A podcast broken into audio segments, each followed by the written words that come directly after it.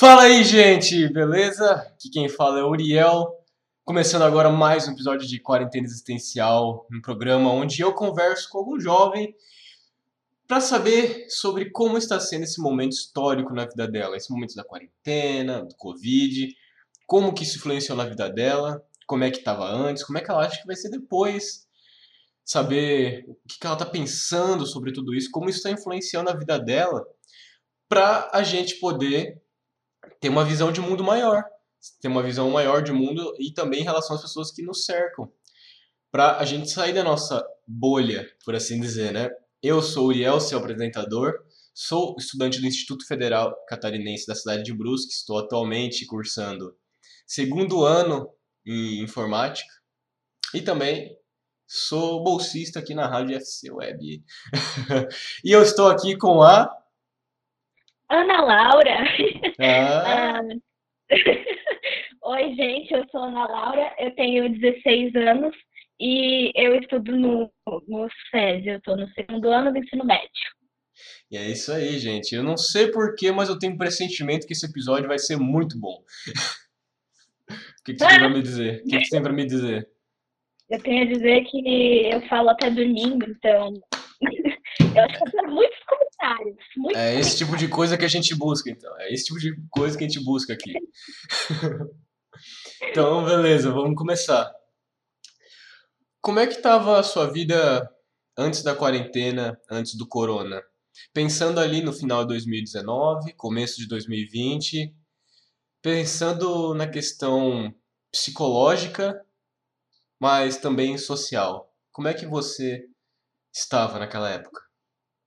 Cara, foi um negócio muito louco ao mesmo tempo. Ah, assim, ah, meus amigos, o pessoal que frequentava a minha casa que antes, até, na verdade, assim, quem me conhecia no geral, porque como eu falei, eu falo até dormindo.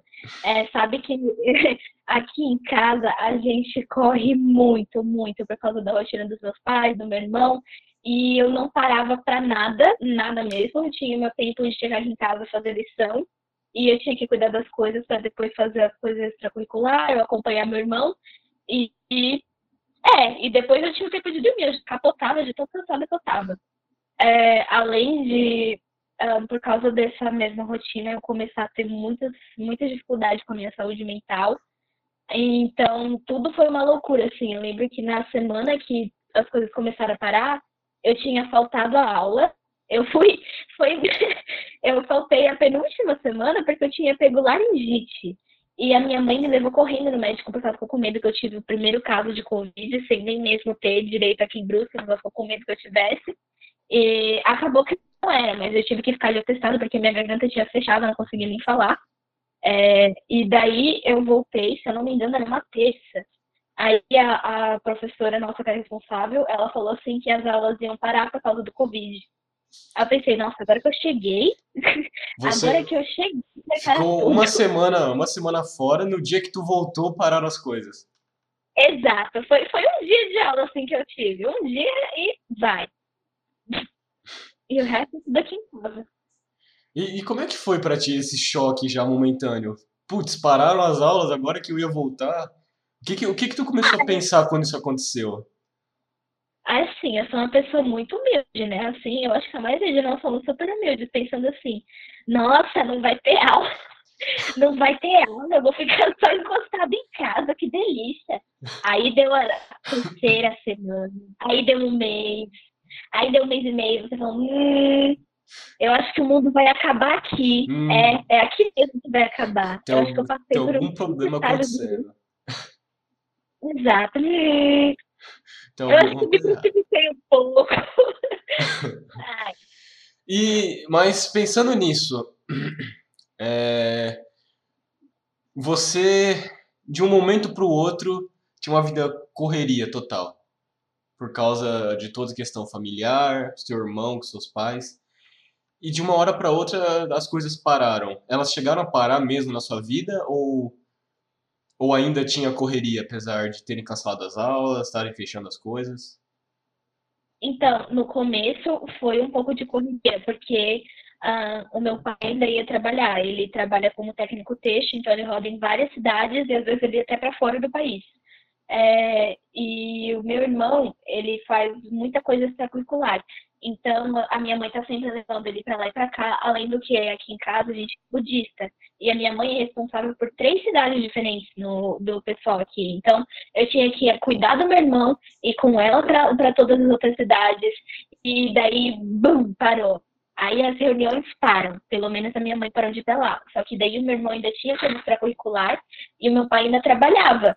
Mas eu achei engraçado que eu comecei a ficar em casa o dia inteiro. Eu, eu acho que era a pessoa que menos ficava em casa, porque eu tinha que esperar meu irmão, eu tinha que ficar na escola, eu tinha que ficar esperando minha mãe no carro também, enquanto eles às vezes estavam em casa, eu não estava. E às vezes quando eu podia eu saía, né, gente? Uhum. Porque uhum. também não dá. É, mas, nossa, foi muito estranho, porque eu não, não acostumada a ficar com a minha família realmente. E a gente começou a ficar junto depois de um tempo, porque é, eles realmente pararam tudo, tudo mesmo, né? Então, meu pai ficou em casa. E era os quatro em casa o dia inteiro. Era um negócio totalmente absurdo. Sem falar que a gente adotou duas cadelinhas em março, no começo da pandemia. esqueci desse pequeno, enorme detalhe. Inclusive, uma delas tá do lado de fora, chorando, porque ela quer dormir na minha cama. É... Mas eram duas cachorras, a minha família inteira em casa, todo mundo se encarando o dia inteiro. Era muito estranho, muito estranho. E aí tu começou a perceber que. Opa, calma aí. Meus pais também são, são seres humanos. Eles também têm os problemas deles. Eles também têm os seus gostos. Eles gostam de fazer as coisas. Como é que foi encarar esses novos lados dos seus pais? Porque você não não tendo esse contato com, direto com eles, acaba criando a imagem que você vê, né? Ou até o pouco que você conversa com eles. Porque não conversa direito, acaba tendo conversas um pouco mais rasas, por assim dizer. E aí você cria uma imagem dos seus pais. E aí depois tá o dia inteiro com eles. E aí tu começa a perceber quem realmente são seus pais. Isso aconteceu contigo? Tu teve esse choque? Tipo, caramba, minha mãe é uma, uma pessoa.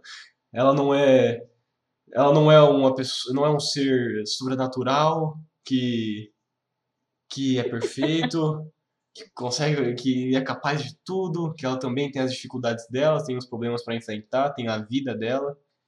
Teve isso para ti? Eu acho que assim, eu acho que só não teve porque eu comecei a me afundar nos meus próprios problemas. E daí eu não consegui perceber as coisas dos outros. Mas aqui em casa a gente sempre.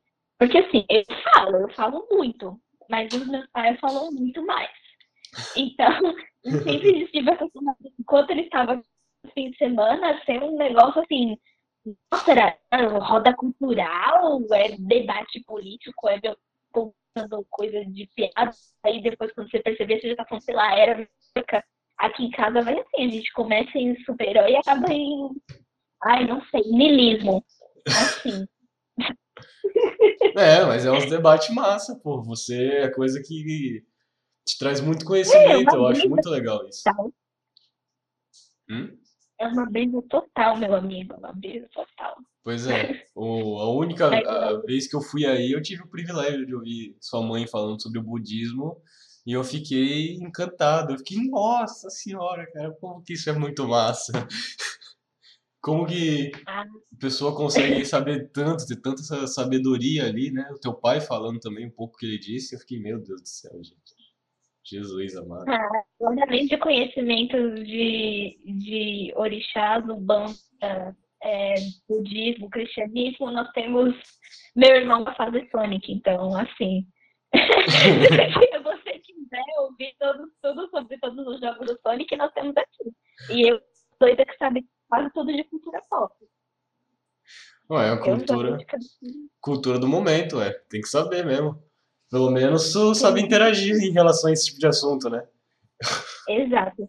Infelizmente conseguiu me enfiar em qualquer tipo de conversa. e aí surgiu o corona sua vida parou, é, teve que conviver lá com os seus pais, teve que começar a lidar com isso, e você comentou que começou a acontecer de você começar a afundar nos seus próprios problemas.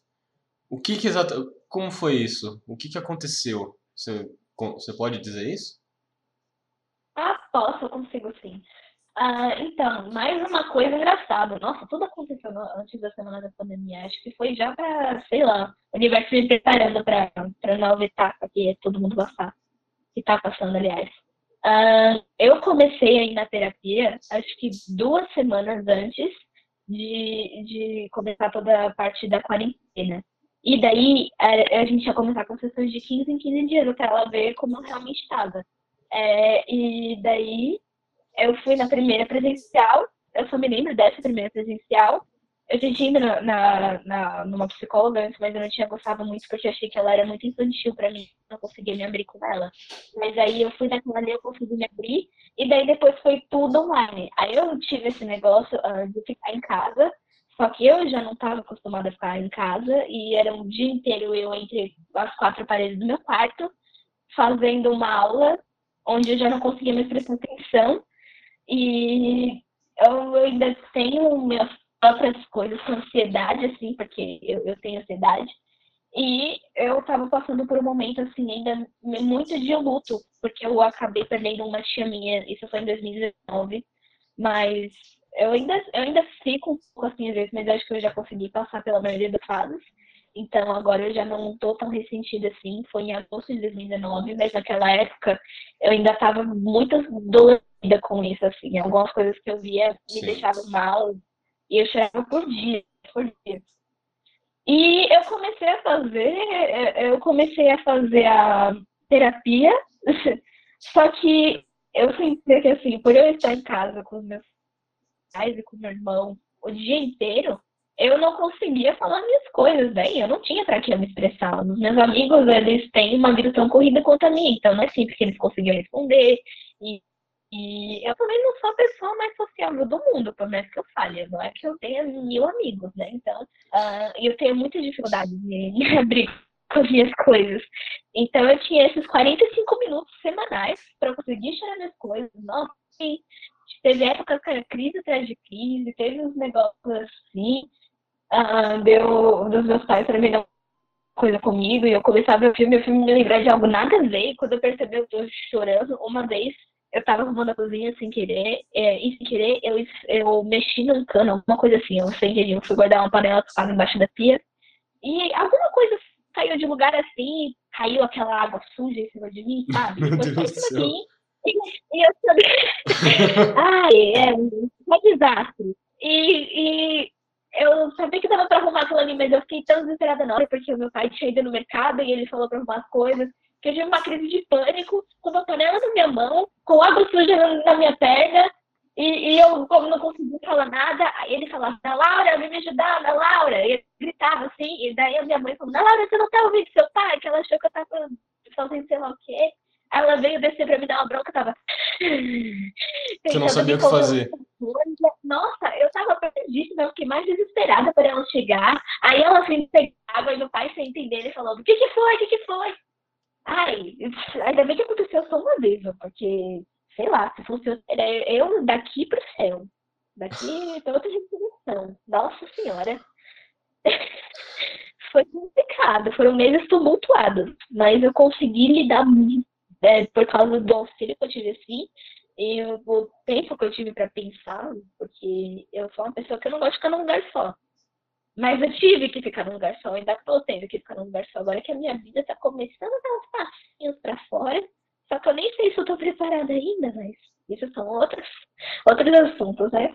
Uhum. E, e aí eu consegui resolvendo comigo mesmo. Agora ainda estou bem melhor. Ainda tenho muitas coisas para trabalhar, mas eu estou bem melhor. Não, com certeza. Coisa para trabalhar todo mundo tem. Mas você passou por muita, muita coisa psicológica, né?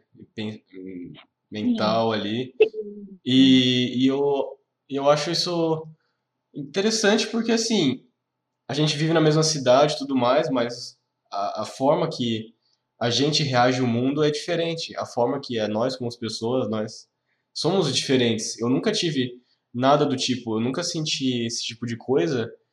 E para mim não é algo que parece é muito palpável, sabe? Parece que é algo difícil de acontecer, mas que está muito presente, né, na vida das pessoas. Uhum. Nossa, tem alguma coisa que uma cena tão idiota, igual eu. Eu, eu tive uma crise de pânico por causa de um negócio numa pia. Porque eu achei que o mundo ia acabar ali. Nossa. E assim, foi super tranquilo. Eu expliquei a situação pro meu pai, ele falou, é só arrumar aqui. Na outra, ele falou, na Milium, comprou um negócio pro cano, como ali deu. Foi cinco minutos pra resolver. Só que. A cabecinha da linda aqui fica fazendo tudo virar mil vezes maior do que é. Então, é. Mas isso é um pouco por causa da ansiedade também, né? Porque eu acho que a ansiedade Sim. traz isso de você pensar muito nas coisas e por causa disso você acaba criando muita coisa que não necessariamente existe. Só que elas te atingem, elas te influenciam, elas faz parecer que é tão real aquilo ali que isso te incomoda, né? A minha psicóloga tinha até falado o nome disso, a gente chegou a trabalhar alguma vez, mas eu esqueci o nome. É, muitas pessoas relacionam a ansiedade só assim a um, a um é, preocupação em excesso. Mas é, é, é, igual que eu costumo falar, é igual todo transtorno, se você vê depressão, ansiedade, uh, às vezes até como autismo ou hiperatividade, ou déficit de atenção, qualquer coisa assim, é algo que todo mundo tem, só que num nível muito maior. Alguns nem tanto, outros num nível gigantesco. Igual eu tenho ansiedade, eu tenho, mas quem conversa comigo nem percebe. Todo mundo uhum. fala, nossa, mas você tem? Eu sou a pessoa mais doida possível. Mas isso, mas isso é por falta também de conhecimento sobre o que, que é ansiedade, né? Exato, por isso que eu falei, é, a gente relaciona isso a só um. A, todo mundo fala, ah, eu tô ansioso para isso, eu tô ansioso para aquilo. A gente nem sabe direito o que é ansiedade. Ansiedade é um transtorno. E a gente começa a pôr essa palavra estar tá animado, criou uma perspectiva para uhum. isso. Não Mas... é uma palavra nada a ver com o que a gente aprendeu a usar, porque a gente nunca criou um conceito, porque a gente nunca foi ensinado para nada assim.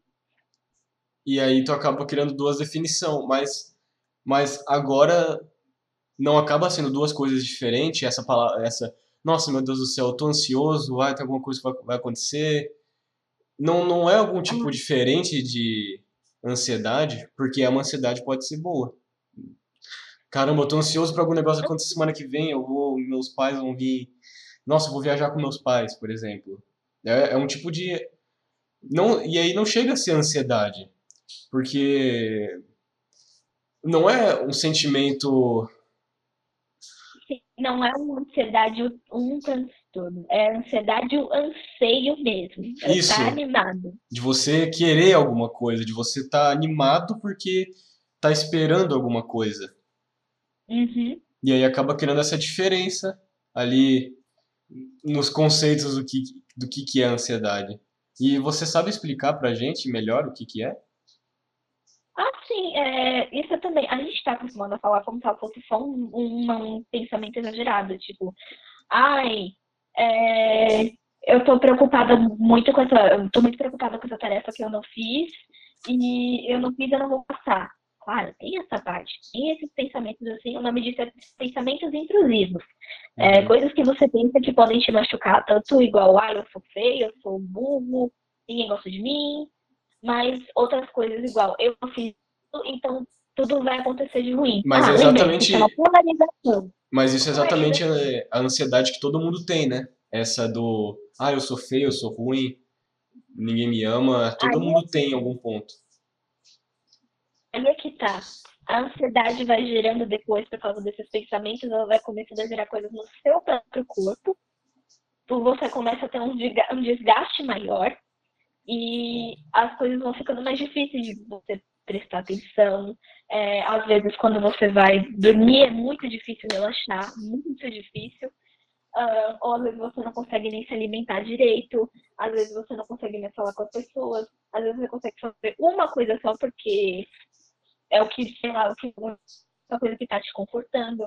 E por aí vai, tem N, tem N coisas, porque é igual, uh, não sei, resfriado, ou ou alguma cólica, algo assim. Cada um sente de um jeito diferente. Não é todo mundo igual, sabe? Igual eu. Eu sei que eu tô ansiosa eu começo a sentir um café estranho na minha barriga. Mas eu sei que isso é eu tendo uma crise.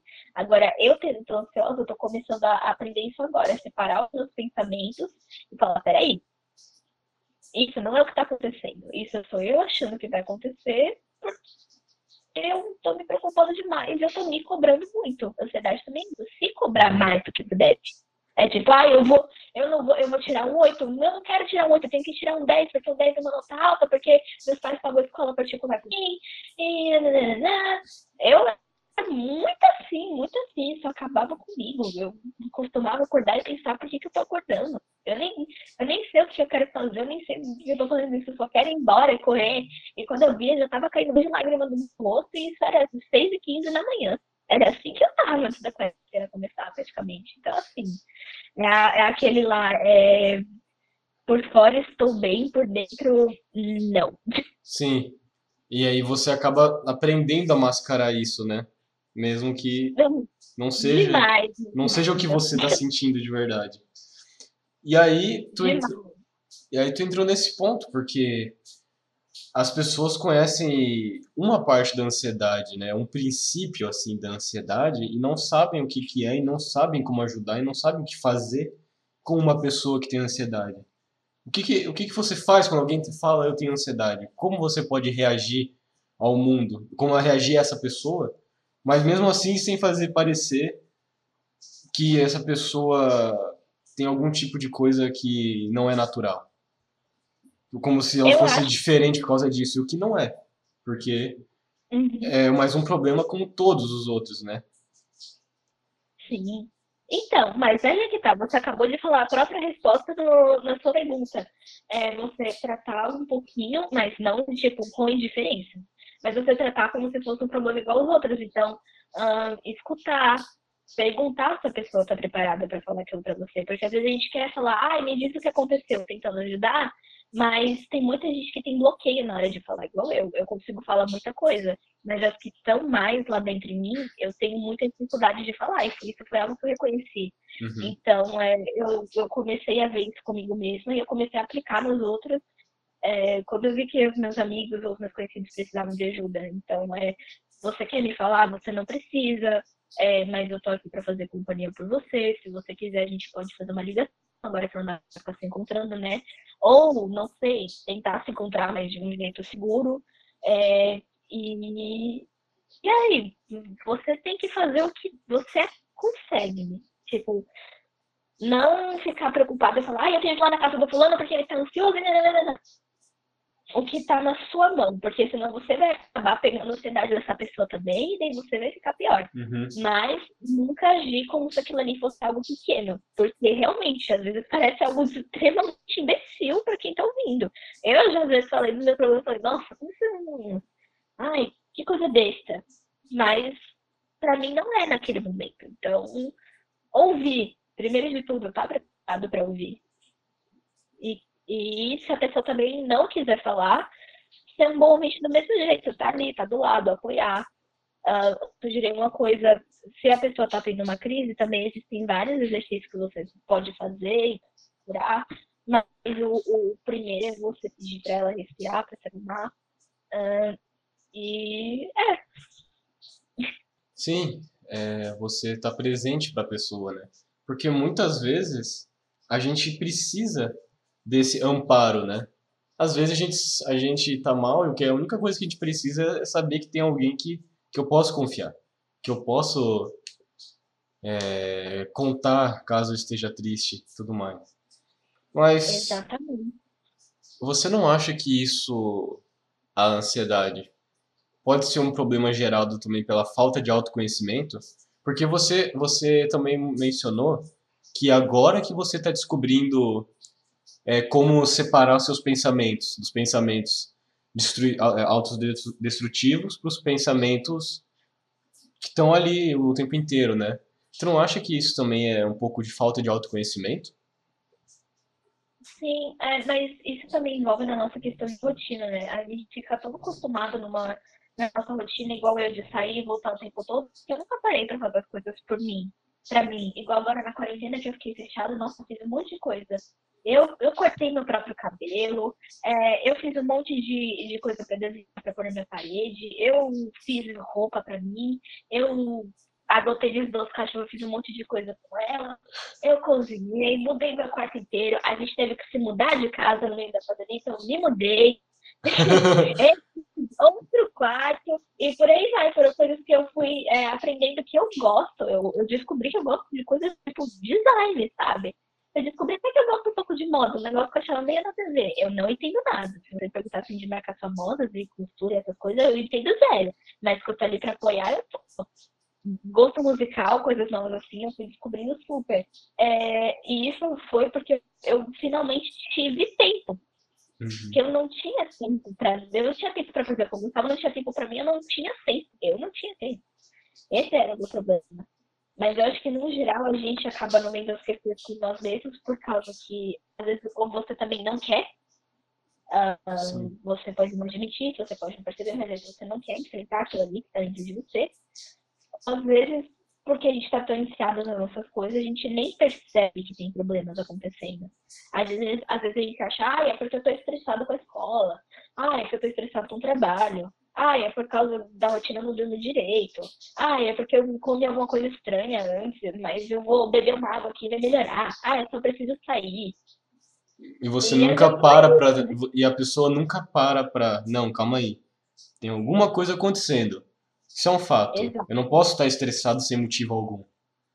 Exato. E são coisas que você tem que parar para se analisar até você aceitar primeiro que você tem que se analisar, porque a gente tem muito esse conceito ainda, né, de, de coisa de louco e afins, ou que é uh, coisa de hippie, parar e ver como você tá por dentro, assim. Uhum. Mas é algo extremamente necessário, até porque a única coisa que você tem certeza que vai ter até o final da sua vida é o seu próprio corpo, né? Sim. E você? E você com você mesma também, né? Exatamente. Então, acho que o mínimo que a gente devia fazer, uh, quer dizer, eu sei que nem todo mundo consegue, nem todo mundo percebe, né? É se conhecer. Sim. E como que foi. E como que foi se conhecer? Como é que esse processo foi para ti? Ah, no começo eu me achava maior da chuva, né? Nossa, a psicóloga falou um negócio que eu falava, ah, eu já sabia isso aí. Eu já me toquei disso aí. é, no final eu, eu podia até ter me tocado daquilo ali, saber aquilo ali, mas tinha um por trás. E não foi como se eu, tipo, eu tivesse uma chavezinha lá, ah, agora eu me conheço. Mas foi igual, uh, no final do ano ela falou, olha, Ana, a gente fez bastante trabalho. E daí ali que ela olhou, que ela falou que tá no final do ano já, porque depois de um tempo eu me acostumei a ficar em casa. Só que demorou muito. Eu acho que eu fui me acostumar só em outubro a ficar mesmo em casa. E que essa vai ser a minha rotina ali. Eu sou uma pessoa que não consegue mudar de uma hora para outra. Assim. Eu consigo fingir que eu, que eu acostumei. Mas mudar mesmo, mudar tudo, me irrita muito, porque eu tenho meu próprio plano. Isso também é outra coisa a ver um pouquinho com a minha ansiedade, com eu, porque, igual eu falei, né? Todo mundo é diferente. É querer a estabilidade, ah, é querer o estável. Não, isso aqui isso aqui tá bom. Eu não quero que mudem isso aqui. Se meu controle, eu tô ótima. Sim. Tirou, nossa, eu... Ai, mas são coisas que eu também tô aprendendo a lidar. Ele falou que a gente teve muito trabalho, que ela achou que eu tava avançando bem. E ali eu parei e falei, olha, realmente, eu tive várias crises em maio e junho, e eu tive muitos problemas com a escola, porque eu comecei a ter um desgaste enorme por causa da cidade. E daí eu já não conseguia dormir, eu conseguia dormir três, quatro horas da manhã, sendo que eu tinha que acordar seis para fazer aula. Aí eu não conseguia acordar, não conseguia nem ouvir o meu próprio alarme que eu botava nas coisas. E daí eu acabava faltando aula, ou eu não fazia atividade. Eu falava, ah, eu vou fazer, eu não faço, eu não conseguia prestar atenção. E, nossa, foi, foi horrível. Eu nem sei direito como que eu consegui passar no passado, viu? Ainda bem que eu tô conseguindo pegar as coisas, porque agora eu tô realmente conseguindo focar. Mas, assim, foram todas as coisas que eu consegui superar e que eu percebi que eu superei, que eu mudei, que eu amadureci. E eu achei isso muito legal, nossa. Eu falei, nossa, realmente, eu tô tendo uma percepção totalmente diferente da pessoa que eu era antes. E teve mais coisas igual que eu comecei a, quando me conheci, eu comecei a perceber que eu tinha tracinhos da ansiedade desde que eu era criança, desde que eu tava lá com oito anos. Muito louco isso. Quando tu para pra se entender, né? E aí você ainda para agora e olha para trás e realmente tu vê, caramba, cara, como que eu mudei? Porque acaba sendo algo meio nítido para as outras pessoas a partir do momento que você torna isso visual, por exemplo. É, o lance do próprio corte de cabelo que você falou, até pintar Nossa, o cabelo sim. também que você comentou. Eu também totalmente visual, a minha eu, por começar a gostar de moda no meio da quarentena, uhum. eu comecei a olhar umas coisas que uh, eu tenho um, alguns problemas assim, porque o meu corpo ele não é totalmente magro, mas ele também não é totalmente gordo. É um negócio meio se chama mid size, assim. Eu não consigo achar nada no, numa loja plus size, mas nada numa loja normal. E nunca comprava nada que eu achava que ficava bom. Eu só comprava algo que eu achava que ia ser funcional. E eu comecei a olhar peças quando começou a faltar no meu guarda-roupa, uh, que eu achasse que ficavam boas em mim. E daí eu comecei a fazer uma moda, um negócio, a mostrar quem eu sou pela minha aparência. E daí eu falei, eu vou cortar meu cabelo no mullet. Eu decidi, eu falei, o meu cabelo ele era grande, assim, até o meio das minhas costas. Aí eu falei, mãe, e se eu cortar meu cabelo no meio do mullet e rapar dos dois lados embaixo, assim, igual o tiozão faz lá nos Estados Unidos? Ela falou, olha, minha filha, o dinheiro é seu e cabelo cresce. Eu não pagar pra você cortar dois dedos do seu cabelo. Aí eu, bom, vou cortar um mullet. E daí eu cortei. Aí esse ano eu falei, eu vou pintar, porque eu queria pintar quando era criança, eu nunca uhum. pintei. Eu vi a Demi Lovato com aquele cabelo lindo dela quando era criança, eu falava, eu vou ser assim quando eu crescer. E daí agora ela me falou, né, Laura de 8 anos, já tô orgulhosíssima. Ela fala, olha que linda! e isso é uma forma de autoaceitação. Porque também o fato de você não se vestir de forma que você gostava, ou até mesmo de não fazer algo que pintar o cabelo, que pode ser que para muitas pessoas é, meu Deus do céu, pintou o cabelo, o que, que, que ela tá fazendo, né? Mas, pra ti, mas é uma forma de você mostrar, olha, gente, essa aqui é como eu gosto de ser. E isso também é algo muito forte para ti. Por exemplo, eu coloquei brinco. Eu tenho três brincos atualmente. Quando eu comecei a pensar nessa ideia de colocar brinco, eu fiquei, meu Deus do céu, o que, que eu tô fazendo de errado na minha vida, né? Que, que eu tô. que monstro que eu estou me tornando. Porque quando eu era pequeno eu tinha uma ideia errada de pessoas que usavam brinco, de homem que usava brinco. Só que ah, eu comecei. Sim, eu tinha uma ideia também, nossa. De menina com cabelo curto, e agora eu. Sim, então. E, e, é legal, e é legal, porque tu percebe como você cresce, né? Como você para de ter percepção é, distorcida das coisas. Opa, quem usa brinco não é um monstro. Homem que usa brinco não é um monstro. Menina de cabelo curto não é estranho. Não é um negócio diferente, né? E o, é, o que eu vi, eu vi um post esses dias que falava assim, amadurecer é constantemente olhar para trás e falar, nossa, como eu era imbecil. Sim. Agora que você falou isso, eu lembrei desse ponto, porque tudo que eu olho agora eu falo, nossa, eu ia me achar muito legal, mas ao mesmo tempo eu ia me achar muito doida. Eu, eu... Ah, eu percebo que assim, até na escola eu sou um pouquinho encarada, mas é difícil você me encarar também. É, alguém que tem um cabelo vermelho tomate andando no meio de um monte de gente vestida de preto. Mas eu acho, eu acho engraçado, porque eu esqueço que eu tenho o cabelo pintado, e daí eu vejo todo, todo mundo olhando meio assim de canto. E daí eu penso, nossa, o que aconteceu? Aí eu olho pra ponta da minha frente e eu é verdade. nossa, eu tô, eu tô famosa, né? Tô famosa, que legal. nossa, que é isso, gente? Não, nem é isso. Eu falo, caiu um negócio na minha roupa, nossa, tá tudo. O que aconteceu? Ah, eu lembro, é verdade. Eu tô doidinha do cabelo vermelho. Mas eu estou toda feliz, o meu cabelo está ótimo, saudável e representa muito bem quem eu sou. E você acha que que poderia ter sido pior se você não tivesse feito terapia? Se você não tivesse fazendo terapia? Com certeza, meu amigo, com certeza. Ainda mais por eu estar muito na fase do luto da minha tia eu tava assim, numa fase de tentar me aceitar, porque igual todo adolescente eu comecei a entrar em questões sobre a minha própria sexualidade, sobre o meu gênero, sobre quem que eu sou, ah, meu Deus, eu tô no ensino médio, eu vou me formar no que vem, quer dizer, agora sim eu posso falar, eu vou me formar no que vem, mas eu tava assim, ai, como é que logo? O que, que eu quero fazer da faculdade? O que eu quero fazer da minha vida? E se eu não conseguir nada? E se eu conseguir tudo? Sim. e foi, foi uma loucura, já foi uma loucura assim com a minha psicóloga. Imagina, nossa, eu agradeço muita coisa a ela, muita coisa a ela. Uh, acho que se fosse sem, eu já ia ter entrado em colapso há meses atrás. Então você acha que é necessário ter, ter esse tipo de ajuda, né? Ter esse tipo de auxílio, de alguma forma? Eu acho que é necessário e eu acho que todo mundo deveria ter esse auxílio. Só que, como nós não temos as melhores ferramentas, na verdade, a gente nem tem ferramentas, eu sei que muita gente não tem dinheiro para pagar terapia. E outra coisa que eu me sinto totalmente. Uh, eu me sinto até culpada, na verdade, por um tempo, porque eu tenho outros amigos, eu tenho até alguns parentes que não, não conseguem fazer terapia, porque assim, eu sou, eu, eu sou menor de idade, né? Então eu não posso ir lá uhum. e pagar muitas coisas, né? porque eu nem o meu próprio dinheiro tenho. E por mais que se eu fizesse um melhor aprendiz, que eu não faço, mas se eu fizesse também não ia ser como se eu pudesse pagar uma terapia mensal, né? Um, e tem muita gente que não tem esse tipo de recurso. Então, eu até me senti um pouco culpada, porque eu percebi que eu tinha privilégio.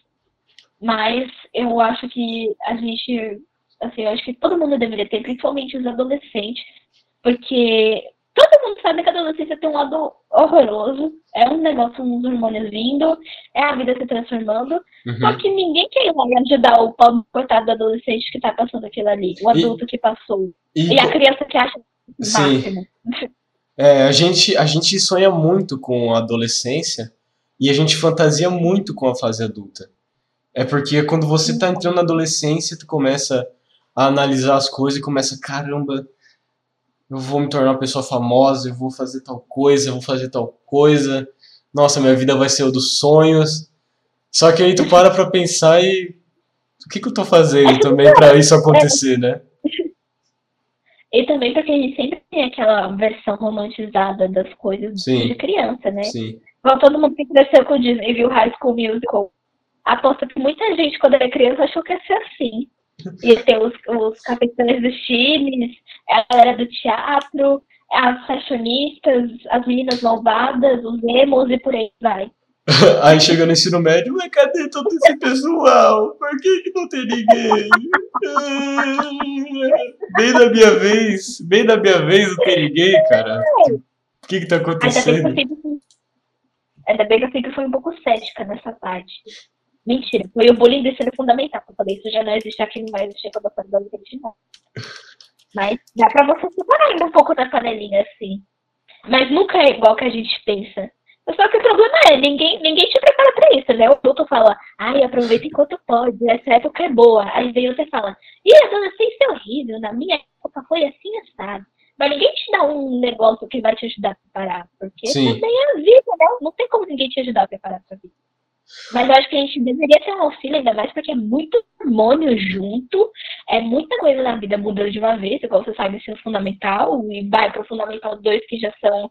É outra carga horária, é um monte de professor diferente. Pelo menos comigo foi assim, né? No fundamental a gente tinha um só, e daí no outro já foi um, é, uma aula a mais, e com um monte de professor diferente, com um monte de livro diferente. E daí eu aprendi a mexer no pacote de Office, que eu também não sabia nada.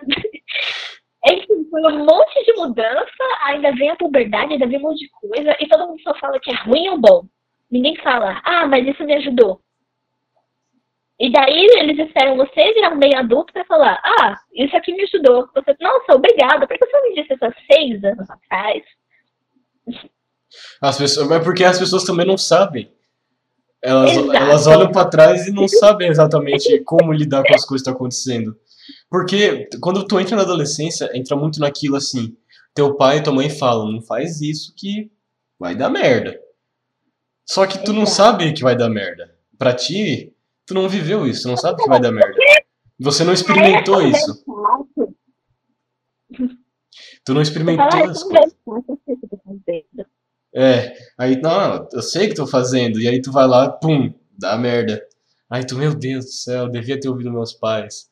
Só que aí tu começa a perceber também que um monte de coisa que os nossos próprios pais comentam, como a gente não dá bola, mas as, elas acabam acontecendo exatamente da forma que eles falam. Ou pelo menos de alguma, de alguma certa maneira. E a gente ainda tende a cometer esses erros. Fazer o quê? É porque a um certo ponto todos nós adolescentes somos iguais, né? Igual eu falei, por causa dessa questão de o de hormônio envolvido, todos nós somos um pouquinho. Uh, um, como é que é? Tipo, papum, eu quero, eu quero que eu vou fazer, nem pensa. Sim. Vai, Independente do quão, de quão pensamento intrusivo os desafios você tenha. Todo mundo é um pouquinho assim. Uhum. Eu falei, hormônios, né? Uh, é a loucura da vida interagindo na gente. E como é que tu percebe. Vezes... Não, pode, pode terminar de falar. Uhum. Ok. Uh, e às vezes assim, você escuta, você escuta igual eu, sempre escutei meus pais. Mas muitas coisas que eles disseram também estavam erradas. Como diz um cantor que eu, um cantor que eu gosto muito, é os pais não estão sempre certos. Sim. Algumas coisas você vai descobrir fazendo seu próprio caminho, até porque a adolescência, pelo menos dos meus pais, foi há 20 anos atrás. Então, para eles pode ter sido assim, porque o mundo naquela época era assim, mas o mundo vai mudando junto com a gente, querendo ou não, né? Uhum. E comigo foi totalmente diferente, ou eu tive problemas totalmente diferentes deles, e eu aprendi comigo mesma. Uhum. E, e, e, uma das coisas que se percebe é que depois se torna tão simples, né? Tudo. Tu olha para trás Nossa. e, caramba, por que, que eu não fiz isso naquela época, né? Era só não ter feito aquilo. Ai, era só ter seguido daquele jeito. Por que, que eu me estressei com isso? Nossa, eu devia ter me estressado com isso. Pois é. E como é que tu percebe essa mudança nos seus amigos? Toda essa questão psicológica também e de se conhecer. Como é que tu percebe isso influenciando na vida deles? Olha, sabe que eu. eu não sei se eles vão me xingar depois, mas. Cara, eu percebo isso zoando com a cara deles, porque a gente fala cada coisa imbecil do outro. Ah, lembra quando você disse isso, aquilo? Ah! E eles zoam. Sim. Né? Mas aí você vira e fala, cara, eu era tão idiota naquela época, um negócio assim. E esse, essa frase de falar, ah, eu era tão idiota, ai, eu era tão besta, é o suficiente já pra você, pra você saber que a pessoa mudou. E por eu, por eu começar a ter os próprios passos é, mais cabeça, ou essas minhas viagens que eu, que eu tenho, assim, de evolução, sei lá, uh, e eles enfiar e a gente conseguir ter uma conversa realmente boa, é, conseguir se entender, eu sei que eles evoluíram também, né? Senão não ia também dar para manter um ritmo nessa conversa. Mas os meus amigos sempre estiveram aqui para me apoiar. Assim, alguns eu perdi no meio do caminho, alguns na quarentena também, foram todos que ficaram. É, mas a maioria, ainda bem. Não sou totalmente chata, sou um pouquinho insuportável. Ah, mas ajuda a filtrar, né? Tu descobre realmente quem são seus amigos. Quem realmente vai estar ali contigo é, nas horas mais complicadas, né? Sim. E não só isso, e é... quando tu também tá muito feliz. Porque esses dias eu vi uma, uma frase do, do padre Fábio de Mello que assim, ele dizia: Amigo não é aquele que está contigo nas piores horas. Porque isso até o teu inimigo pode fazer. Amigo é quem é quem tá contigo nas suas melhores horas. É aquele que aprende a suportar a tua felicidade. Eu diria que é alguém que, tipo, ela sente com você e às vezes por você. Uhum. Uma pessoa que você pode considerar como amigo. Eu agradeço muito tudo a eles, assim, obrigada, amigos. Eu espero que vocês estejam me apoiando e ouvindo aqui, viu? Também espero, uh, espero também que vocês estejam vendo. Eu, eu, exatamente. Fama pro Uriel, por favor, olha o trabalho que ele tá fazendo, que maravilhoso. uh, mas, assim, eu não sou pessoa de falar muito dessas coisas, né? Mas eu tenho muita gratidão pelos meus amigos, porque eles me ajudaram muito. E por eles conseguirem me entender e dar o espaço quando eu precisei, ou ir atrás de mim quando eu precisei, deu para perceber também que eles mudaram assim. Deu para perceber que eles evoluíram e que eles estão evoluindo junto comigo. E isso tudo é muito doido. A gente tá se ajudando uns aos outros a evoluir, assim. E eu, e eu sempre acho isso muito incrível. Porque durante a minha vida, todo mundo, né? Tem um monte de convivências durante a vida inteira. Só que agora eu tô tendo a oportunidade, pelo menos, de estar tá reencontrando muita gente do passado, trocando altas ideias, e tu para e vê, cara, olha como essas pessoas estão se tornando, olha que incrível que tá sendo. Aí tu olha o teu amigo que estava contigo ano passado, tu troca uma ideia, caramba, olha como a, olha como essa pessoa cresceu, olha como que ela tá se tornando. Por exemplo, esse papo que nós dois estamos, estamos tendo agora, não é um negócio que aconteceria no passado, porque nenhum dos dois tinha cabeça para esse tipo de coisa. Ai, no passado isso aqui, vixe, ia ter passado longe, a gente ter ficado preso em, sei lá, Undertale, um negócio assim, muito Nossa besta lá pra trás. Pois é. E aí tu percebe os. e aí tu percebe os papos mudando, os gostos mudando, porque eu, pelo menos, sou uma pessoa que passou a adorar muito esse tipo de coisa aqui. Tanto que também um dos motivos, tantos motivos que eu criei o programa foi para ter esse espaço de conversa profundo com pessoas que eu nunca supus que isso iria acontecer, sabe? Uhum. Ah, eu acho muito legal essa ideia que você teve, assim, no, no- quando você falou do programa que eu vi que você ia fazer, nossa, eu achei muito legal. Ainda mais tomar a iniciativa como, como alguém que ainda tá passando por transformação, né, da adolescência em si. É muito Uhum. legal querer parar a partir de agora já para analisar as coisas. É uma... ah, sua busca filosófica já tá acontecendo agora, assim, encontrar a si mesmo, e assim. É, Porque, querendo ou não, é, tem gente que acontece a busca filosófica. é, acho que todo mundo passa por uma fase assim da vida com a busca filosófica de quem sou eu, ou o que eu realmente quero, por mais que não seja, sei lá, meu foco central da vida, não seja trabalho. O meu realmente não é, viu? Porque se fosse por mim, meu sonho é ser aposentada. Mas o quê? não, puta, eu entendi, dá pra entender, dá pra entender. Mas fazer o quê? Ah, mas eu passei por muitos pensamentos. Eu acho que agora eu tenho uma pontinha de noção do que eu quero pra minha vida. Mas eu acho que todo mundo assim passa por esse, é, essa jornada filosófica, essa busca de quem sou eu. Tem gente que vai fazer isso só quando é mais velho. E é muito legal você já começar a ter uma noção disso agora. Porque quando você passa a querer entender esse tipo de coisa, tu percebe nitidamente que a tua visão das coisas passa a mudar também. A forma como você lida com as coisas, com as pessoas, com umas situações, você percebe nitidamente como elas começam a mudar. E às vezes quem você achava que era alguém mais de um jeito vira de outro, aí você achava ruim tudo. Sim, Nossa, é muita coisa. Eu, eu cheguei a ver alguém que, assim, que eu estudei no Fundamental, um pouco antes da pandemia, em fevereiro. Cara, era uma pessoa totalmente diferente do que eu conheci. E ali eu falei, se eu tivesse tempo pra falar com essa pessoa, infelizmente eu não tenho, a gente seria amigo. Eu, eu, tenho quase certeza, assim, que a gente se daria super bem a ponto de ser amigo. Mas, nossa, era totalmente diferente, sabe? Alguém super mudado. sim. E é, e é justamente as mudanças, o crescimento, tu percebe, meu Deus do céu, cara, com o que, que eu tô me tornando? Eu- um ano atrás. é igual você mundo é pessoa. Nossa, eles, eles são pessoas também, eles também evoluíram. Sim.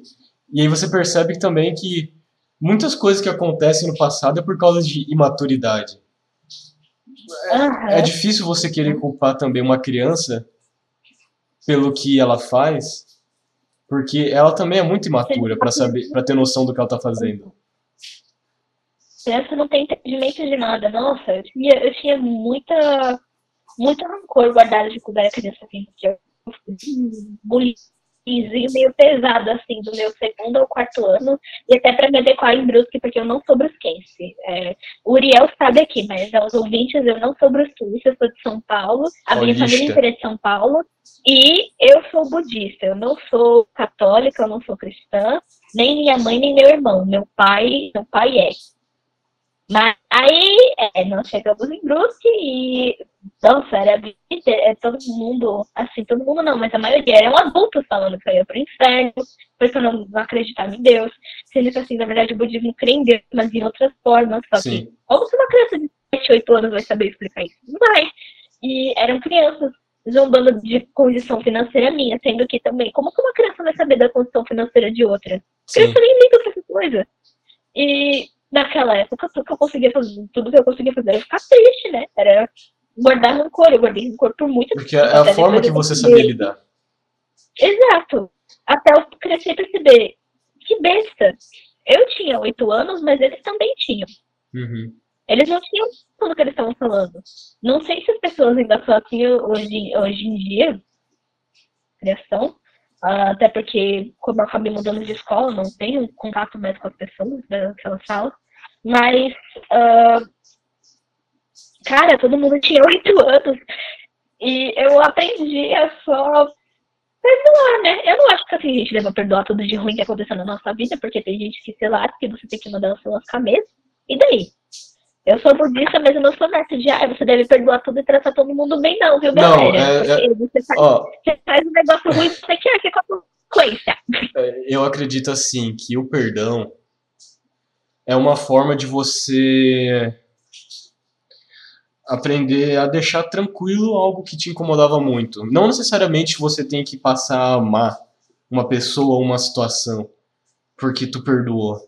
Não, é você perdoar porque quando você perdoa, você libera aquela energia, por assim dizer. Porque quando você está angustiado, você está magoado, você está muito preso àquilo. E aquilo te consome muito. A partir do momento que você perdoa, você tira um peso das suas costas. Claro que as coisas que são feitas de ruim têm que ter suas consequências. As pessoas não podem sair impune de algo ruim. Só que aí você também tem que ter a maturidade e também a, a humildade de olhar para trás e pensar: isso aconteceu e não tem como mudar o que, tá, o que aconteceu. A partir de agora, é não, beleza, vive tua vida bem, vai, vai com Deus. Não, não te quero bem, mas não te quero mal. e sucesso na tua vida. Por, porque você passa a ser uma pessoa muito melhor e muito mais tranquila também. Uhum. Eu acho que assim, nem, nem é tudo você, você precisa perdoar. Tipo, ah, eu te perdoo, tá tudo bem. Você pode falar pra pessoa, ah, você foi horrível. Você foi horrível, não fez nada de bom, não me agregou em nada, me largou, ai, foi horrível, mas isso se encerra aqui. E botar um fim nas coisas. Você mas... não é obrigado a perdoar. Então você tem que pronto, sabe? Mas... Ou você só não é mesmo. Sim. Só evoluir. Evoluir. Mas aí você, você falou de você falar para a pessoa né, o que você sentia. E aí, a, e aí entra um ponto. Porque a verdade, a verdade sem a empatia, ela se torna só algo para machucar a pessoa também. E aí você tem que pensar que você pode acabar se tornando tão pior quanto ela, às vezes quando você joga algo que você considera verdade para cima dela. Ainda bem que meu forte nunca foi falar, viu? Porque aí eu sempre só guardei rancor mesmo. Eu só. Eu sei como é. Eu já matei tanta gente na minha mente. Já matei tanta gente na minha mente de diversas formas. Aham. Minha nossa. Aquele clássico.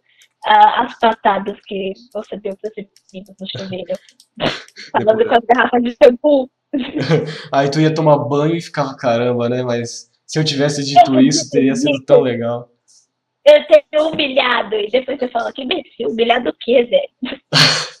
e como é que tá a sua vida agora? Pensando na, na Laura de hoje, pensando em tudo que você passou nesse um ano, no que tu aprendeu, no que tu viveu, como é que tu pode dizer, é, essa aqui sou eu agora? Cara, na Laura de hoje, sim, ela, ela eu posso ter até mudado mais a minha aparência, é, mas eu acho que por dentro eu mudei tanto não. Eu tive mais questões sobre mim mesma. Eu acho que eu cheguei a ser até um pouco, na verdade, mais radical com as coisas, sei lá. Uh, e as fases que eu tô passando agora na minha vida, eu tava indo no EAD desde ano passado. E eu não ia voltar pra escola porque a gente foi, na verdade, fazer uns testes, porque no SESI, quando você faz ensino médio, você tem que fazer um teste integrado junto, é obrigatório. Uhum. E a gente foi fazer uns testes pulmonares, porque eu tive crise bronquite na minha pré-adolescência. E daí a gente queria saber se eu tinha alguma disposição, por causa do corona e tudo, para eu poder fazer o técnico na escola, que é uma matéria que é um pouco difícil de fazer em casa. Nosso técnico ele é de é, sistema operacional, é, criar site, tem essas coisas. Nossa, eu sou horrível nisso. Mas tem que fazer, né? E eu fiz os testes, eu descobri que eu tenho asma. Assim, nada que eu já não. Uau! Ganhei no bingo, porque eu tenho dermatite, asma, rinite, e se juntar com. Pacote completo. Tudo, eu né? O pacote nossa, completo nossa. e o elemento X. Exatamente. Por favor, me dê minha tapa porque eu ganhei deste bingo. é... E não era para eu acabar voltando para a escola, mas por causa do meu irmão, porque ele tem um pouco de dificuldade em algumas matérias, a escola pediu para ele voltar. E os meus pais falaram: Olha, Ana, você vai também. E daí agora eu acho que Estou completando a minha segunda, talvez terceira semana de aula presencial de novo. E, olha, tá sendo desgastante porque eu não estava acostumada aí, né? Então agora assim, eu chego em casa, eu não tenho, eu tenho um cansaço assim que eu só quero deitar e dormir. Por mais que eu não possa. É Mas outro tá sendo bom porque eu consigo aprender mais. É, é, Uhum. é eu, agora que eu me acostumei a ficar em casa, eu tenho que sair de casa. Uhum. Mas de resto, minha vida continua um pouquinho ainda como na quarentena, porque eu só saio para ir para escola e como o meu irmão faz as coisas em casa, né? Eu saio às sextas para fazer terapia agora. É isso. Isso e sexta-feira. Mas tu percebeu Eu que. tenho Não, pode falar. Aí eu tenho meus cachorros de companhia aqui. É, passam a tarde comigo, com elas. Nossa, eu achei isso muito legal. Eu tinha muito medo de cachorro antes. E eu, eu cheguei a superar assim, antes da, pandemia e tudo, de ter elas. Mas eu tive muito, muito, muito medo de cachorro minha vida inteira. O E daí cachorro eu é tudo adotei elas, minhas melhores amigas. Não, com certeza. Eu não vejo minha vida mais sem elas. É, Eu não cachorro- vejo. Os cachorrinhos traz alegria, né? Traz. É, eu confio mais nelas do que muita gente. Pra bom, pra você que tá ouvindo e a Ana Laura não gosta de você, saiba que o cachorro, o cachorro dela é mais importante do que você, seu merda.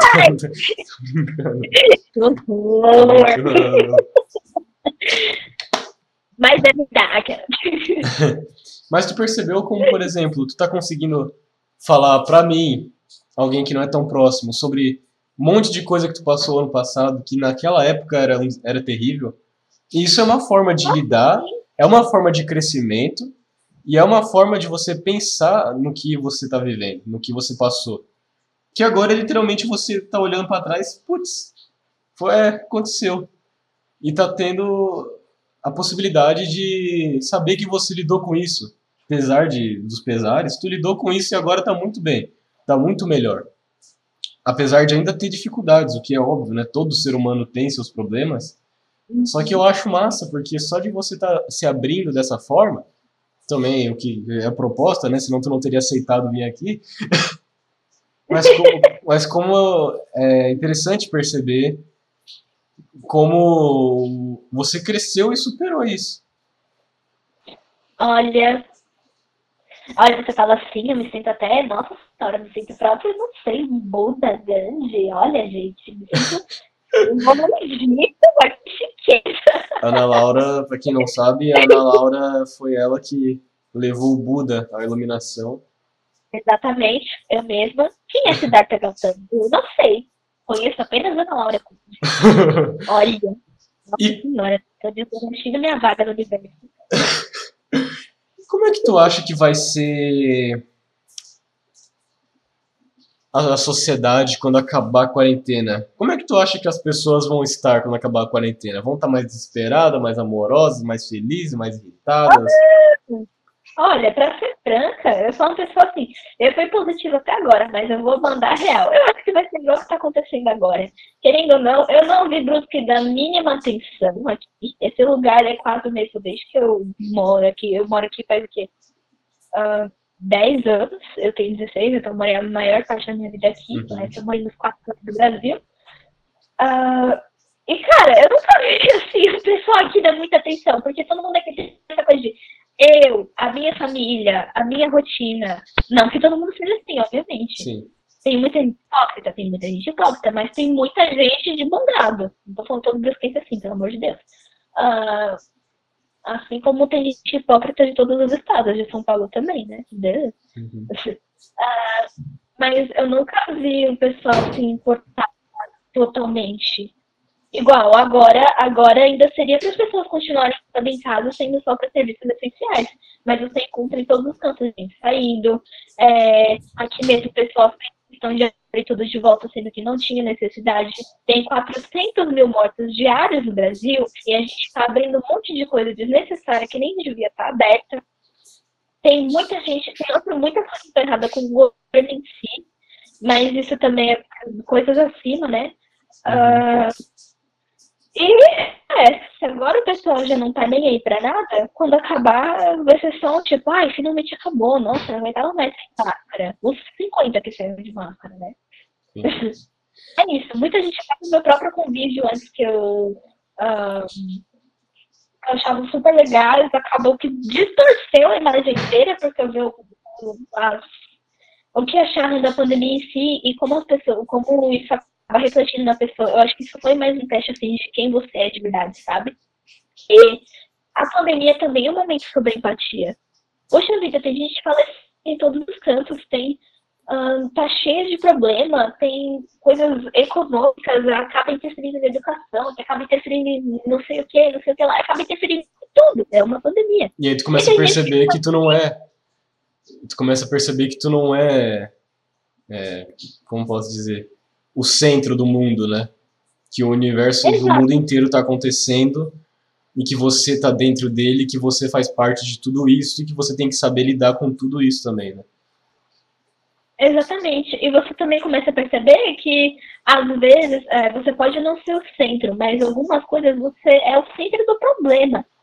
Se a gente tivesse ficado em casa tudo tranquilinho assim, sem todo mundo querer dar, é, dar chilique, ou sem, que, sem querer abrir os lugares que são desnecessários, e só, só fazer, fazer o que pediram, a gente já tá muito melhor até agora. Uhum. Também tem muito problema com o governo, igual eu falei, né? Que igual não adianta de nada uh, todo mundo se manter nos seus lugarzinhos se o governo não faz a parte em si. Mas eu percebo que em Brusque, eu percebo que em Santa Catarina, que eu percebo no Brasil, falta muita colaboração da gente em si, e daí fica ao lado do pessoal, ah, e daí larga todo mundo para fora e dane-se, quem viver, viveu. E o, o, ao lado do pessoal, não, todo mundo fica em casa. E o pessoal no meio termo. E a gente está jogando tudo uns contra os outros, ao invés de juntar todo mundo para fazer uma coisa só Sim. e pressionar pressionar e acabar com tudo. Porque, querendo não assim, se todo mundo se juntar mesmo, de verdade, a gente consegue acabar com coisas. Olha o que aconteceu na Nova Zelândia. Todo mundo se juntou friamente, o governo fez o que dizia, e os caras estão tendo show lá. O pessoal está tendo show, sem máscara, sem nada. Eu tô vendo os artistas que eu mais gosto é, parando de adiantar os shows que eles vão fazer na Europa, nessas coisas um dos artistas falou, eu tava fazendo show essa semana. E eu não toco no cinema. que era algo super simples. E tem gente que tá perdendo o familiar inteiro. Muitas das, das pessoas que eu conhecia é, acabaram perdendo familiares. Aqui em casa também ninguém pegou, e, poucos dos meus familiares pegaram, assim, mas porque eles eram trabalhadores que tinham que ser toda hora. Mas a minha bisa passou de Covid. E a minha bisa, ela viveu a Segunda Guerra, ela conseguiu sair de lá da Espanha, vir pra cá, criar os filhos dela, criar os netos dela. Ela teve Alzheimer, ela viveu 98 anos, e por causa de alguém que se descuidou, ela pegou Covid e faleceu. Ela, sabe, a coisa que eu mais fiquei ali foi com, com raiva mesmo. Foi, foi pura raiva, uhum. porque ela se cuidou a vida inteira, sobreviveu um monte de coisa para chegar alguém que não tava nem aí pra hora do mundo, passar pra ela sendo que não tem, sabe? Aquilo ali era sobre, é sobre você, só que a pessoa se colocou como se fosse um rei ou uma rainha no universo. Sim. Isso existe tudo ao redor. Pois é, o planeta Terra é minúsculo. Nossa, mais ainda.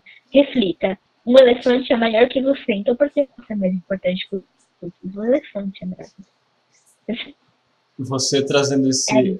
essas visões para cá me fez me fez trazer um, um tipo de pensamento que eu, na verdade, eu não tinha antes, de que, querendo ou não, a gente ainda está no estado que a gente está, porque ninguém sabe exatamente o, o que fazer ao certo. Todo mundo tenta, mas parece que não dá certo, mas porque parece que ninguém sabe o que tem que fazer e ninguém se mobiliza, é, a gente não se une para fazer. E aí você para para pensar de que tá todo mundo perdido. Tá todo mundo é. perdido. E que se, e se todo mundo também parasse para não, vamos fazer, dava certo e isso aqui acabaria muito mais rápido. Se resolveria muito mais rápido. Então a questão é que nós também. Oi? Ainda mais aqui em Brusque, são 130 e poucas mil pessoas, se eu não me engano. Uh, cara, 130 e poucas mil, mil, mil pessoas, 10% da nossa cidade já pegou Covid, se você olhar lá no da cidade, e 1% faleceu. Uhum.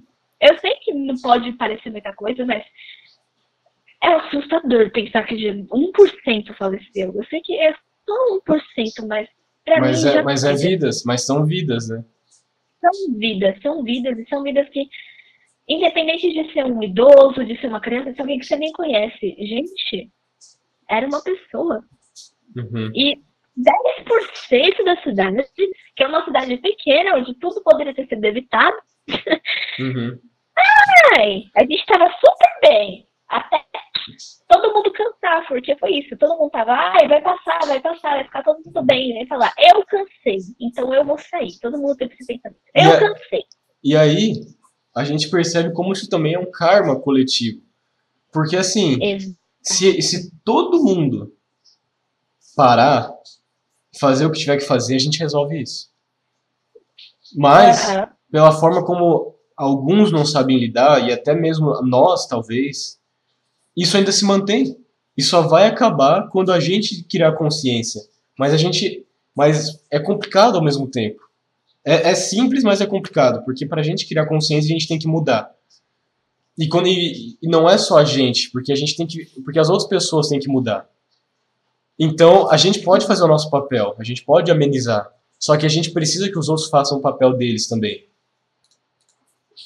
A gente tem que começar a pensar também como, como um coletivo. O Uhum. nosso problema desde o começo da pandemia foi eu, eu, eu, eu, eu. Eu. Como eu vou passar por isso? Isso. Ai, mas é a minha rotina. Ai, mas eu isso. Ai, eu tinha aquelas coisas, eu tinha aquilo.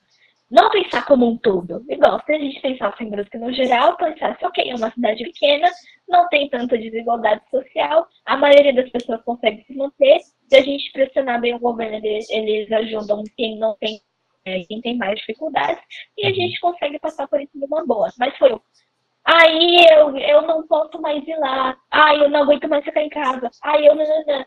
Eu também não tô falando pra você ficar todos os dias do ano em casa. Eu mesma não fiquei. Eu, eu, eu tive partes que eu tava enlouquecendo já. Mas assim, o que eu fiz foi pegar, botar minha máscarazinha, pegar meu álcool, dar uma volta no quarteirão, tudo, ia e voltar. E não encostar ninguém. E sair só quando fosse necessário. Foi isso que eu fiz. No meu aniversário, dois amigos meus vieram aqui me entregar um presente, mas eles vieram, me entregaram, minha mãe tinha deixado um bolo, e eles levaram as coisinhas deles, entendeu? É isso, eu sei, não vou me dar assim nem nada. É pensar no outro também. É empatia. É empatia. E da mesma forma, é, o Covid veio de uma forma para aprendizado. Isso está muito evidente. Claro que está acontecendo um monte de coisa ruim. Isso é óbvio também. É outra coisa evidente. Mas o Covid trouxe um momento para a gente entrar, ficar em casa e começar a se entender, procurar a gente se conhecer para a gente poder depois parar e pensar, porra, olha, olha como eu também influencio tudo que está acontecendo aqui. Olha como eu estou participando dessa sociedade e como a minha presença importa. E porque, porque querendo ou não, você está na sociedade. O que acontece também tem a ver contigo. Então a gente tem esses dois momentos separados, mas que estão acontecendo ao mesmo tempo. De você entrar para você, e você entrar em si mesmo, se descobrir, procurar se entender e depois você parar e pensar, bom, agora que eu tô me resolvendo, agora eu tenho que fazer alguma coisa, procurar alguma coisa para fazer para poder ajudar, mobilizar pra gente resolver isso logo, pelo amor de Deus, né? Uhum. E a quarentena? Pra ti, foi boa? Num contexto Olha. geral, foi boa, foi ruim? Por quê? Eu acho que é assim, foi boa, foi ruim. Foi. Não tenho, não foi boa, não foi ruim. Foi de maioria ruim? Foi. Eu tive minha evolução mental, tive, mas foi de maioria ruim. É, foi boa porque eu fiz a minha parte, né? Ajudar os outros, né? eu tive minha evolução, mas é muito ruim ter uma sensação de impotência, de. Porque eu tenho esse negócio assim. ahn, Eu tô em casa, eu tô fazendo empate, mas eu vejo toda a culpa assim lá fora pegando fogo e tipo, cara, eu queria poder fazer mais. Eu queria poder fazer mais. Eu queria poder ir lá e apontar o dedo na cara de gente, tem que apontar o dedo na cara. Eu queria ir lá, se eu puder saber fazer pesquisa, pegar e fazer as bacias todas, entregar. Uhum. Que chega uma hora que você cansa. Ai, mas não dava. E essa parte, sim, foi, foi ruim. Foi a parte toda de mudar a rotina inteira, de ser a zero, e escola e prova online.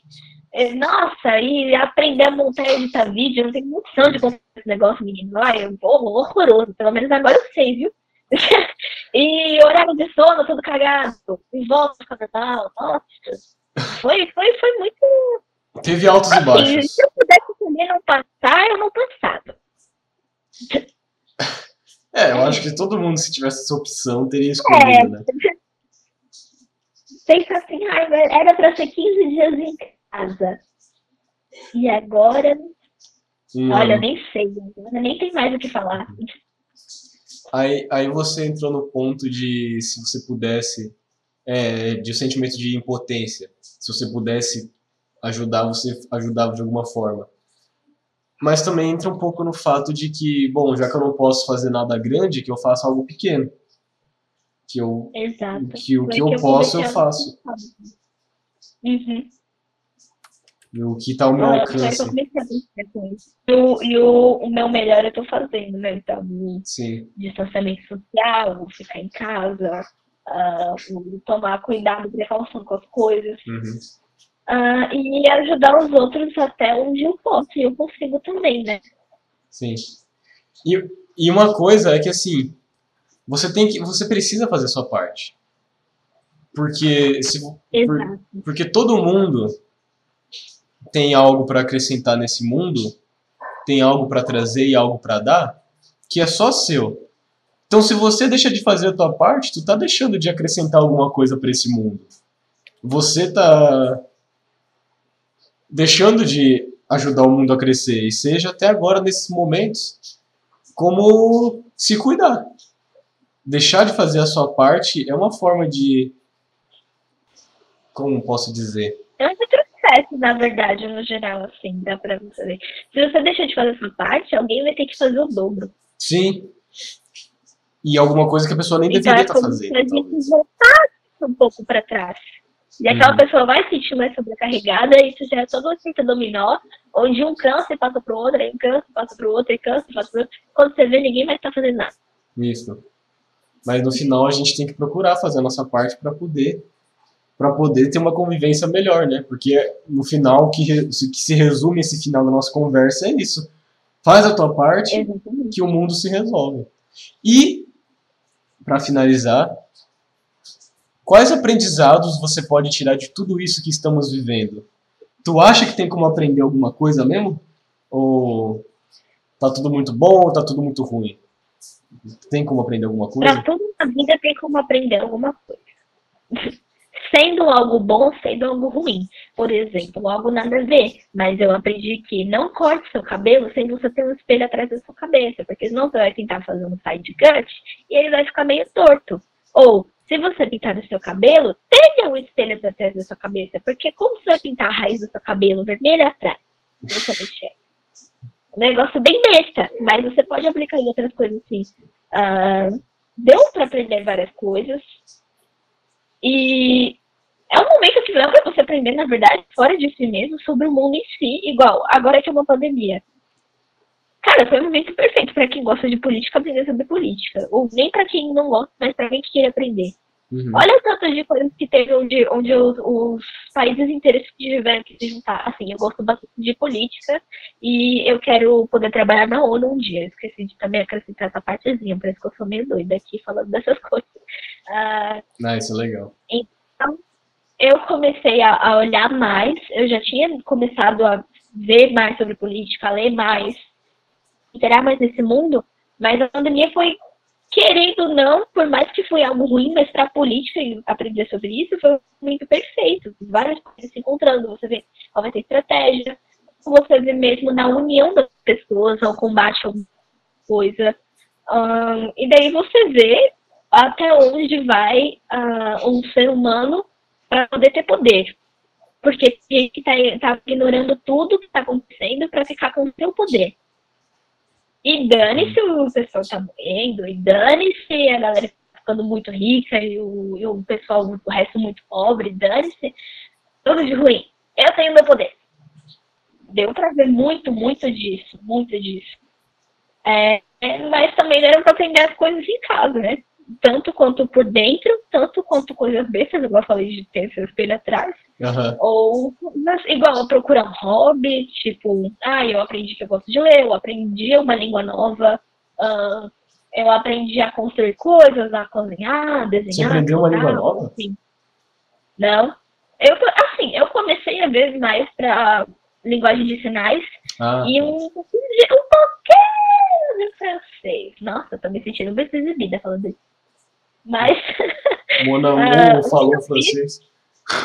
Uh! Não pago francês. Tá muito ruim ainda. Eu fiz, o que eu falei um pouquinho mesmo foi tipo uma aula e meia. Realmente, um pouco de nada, tá? Ah, e o que eu, assim, o que eu fiz de interessante mesmo na quarentena e aprendizado, eu me inscrevi em pelo menos cinco tentativas diferentes de intercâmbio e eu fui reprovada nas cinco, que é bom. Por quê? Porque algumas da minha redação não eram o que eles procuravam, outra a conta de matemática tinha por tempo e eu não consigo fazer por tempo, era tipo dois minutos por questão e eu não consigo. Se eles me passassem todas, eu tivesse, sei lá, três horas no total, ok, eu me virava com aquilo ali. E eu sabia, mas eu entrei em pânico e meti as questões tudo errada. E, e outra, porque eu fiquei um pouco da nota abaixo nas provas. Ah, enfim, mas vida que segue. Estamos procurando algo aí, tentando ainda mais. Cada um que eu reprovo, eu passo mais perto de outra coisa. E se nada der certo, aí é. Não deu mesmo, mas aí a gente inventa outra coisa. É, mas tu tá aprendendo com isso. Agora tu sabe pelo menos que tu tem que melhorar na matemática, né? Exato. Nossa, e muito, viu? E muito. Então a gente pode resumir isso que você falou agora pra gente utilizando o fato de que trouxe uma visão mais global de mundo para a maioria das pessoas, né? Eu não posso dizer todo mundo, mas para a maioria das pessoas uma visão mais global, mais ampla do que está acontecendo ao nosso redor. Porque como isso influenciou todo mundo, querendo ou não, você acaba querendo saber como que as pessoas estão, né? E acaba querendo se interessando pelo que está acontecendo do outro lado do planeta. Então você mostra, putz, tem gente, tem gente passando pela mesma coisa que eu lá no outro lugar. Isso te E você vê, às vezes, mais. gente famosa. Você vê, às vezes, até gente famosa passando pela mesma coisa que você. Você fica tipo, nossa, como assim? A Angelina Jolie também é gente. Uns negócios assim. É, é que nem, é que nem com a tua mãe, né? Só que com a Angelina Jolie. A dinâmica é a mesma. e aí, apesar de trazer toda uma visão global do mundo, também te trouxe uma visão interna do mundo. Como você precisa procurar se entender. Porque é necessário. Porque a falta disso faz mal. E talvez, Exatamente. e talvez você pode se, é, mostrar como um exemplo disso, né? Como não se conhecer trouxe muita ansiedade. Nossa, eu, olha, eu acho que eu ainda tenho muito a me conhecer pela frente. Talvez eu também não tenha, não sei. Não, Mas todo mundo não. tem. Enquanto a gente estiver vivo, a gente tem o que aprender. Tem o que se conhecer, tem o que aprender, melhorar. então se resume. O que, que você vai falar? Eu falo, nossa, que horror, né? A gente pensa, ai, sair da escola pra continuar aprendendo. É. Mas aí é a questão que associa o aprendizado com o que a gente aprende na escola, né? Mas o aprendizado tem muitas linhas e é muito diferente do que só o ensino acadêmico ali, né? Sim. Então, é assim que a gente encerra o episódio de hoje, com essa conversa sobre o planeta Terra, sobre as pessoas que vivem nele, sobre nós mesmos, sobre o que a gente precisa fazer, que é procurar fazer a nossa parte, se conhecer e criar empatia, porque no final a gente só pode fazer as coisas se a gente tiver empatia. Empatia e evolução. É o que se resume a nossa conversa de hoje. Ana Laura, muito obrigado por aceitar o convite, muito obrigado por participar. Eu tenho certeza que essa nossa uma hora para mais de conversa, Minha nossa, eu falei muito. essa Nossa, nossa... eu nem me toquei. Ai, desculpa, gente, eu avisei que eu falava muito. Ah, quer dizer que o tempo passou rápido, quer dizer que foi bom então. Mas essa nossa uma hora Olha. de Oi? Pode falar, pode falar. que essa nossa uma hora de conversa foi muito boa. Eu tenho certeza que eu aprendi muito aqui. Eu aprendi um monte de coisa, como eu mesmo disse lá atrás, sobre, sobre as coisas que estão acontecendo na nossa sociedade agora. Como eu acredito que as pessoas que vão ver isso ainda, que também tem muita coisa para aprender com a tua própria visão de mundo, porque no final todo mundo é tipo um livrinho. E cada um tem o que a sua história e tem o que acrescentar, né? Então, de verdade, muito obrigado por aceitar ah, eu participar. Que. Eu me senti famosa quando você me chamou. Eu falei, nossa, dá meu testemunho, que chique. E vão ouvir, é. Nossa, Ficou toda se achando. Pode ficar mesmo, pode ficar mesmo. É um privilégio. Tô brincando. Esse Humberto autógrafo para quem quiser. Sim, Ai, mas olha, eu te agradeço mesmo. Eu acho, como eu falei, eu acho muito legal essa iniciativa. Ah, perdão. Iniciativa, sério, muito legal falar disso. E realmente, todo mundo é um livrinho. Eu acho muito legal esse negócio de você conhecer uma pessoa que você achou que nunca ia acontecer, ou você vê ela totalmente de jeito dela vem aqui e conta. Você, nossa, que legal! Nunca Olha, a pessoa é um ser humano. Exato. Olha, a pessoa tem uma vida. A pessoa tem uma vida, ela não é. Ela respira também. Ela também, ela também é gente como a gente. Nossa senhora. Ai, tem alguma tem alguma coisa que você gostaria de divulgar? Acho que não, sou só eu. Uh... Meu Instagram, Twitter. É isso aí, galera. Não, olha, tudo que eu tenho. Nossa, por favor, não entre no meu Twitter. Eu só falo de. Ai, gente, eu só falo de cantor e essas coisas. Eu não sou K-Popper, eu sou do rock, tá, pessoal? Eu só falo do rock lá. E do pop. Do pop.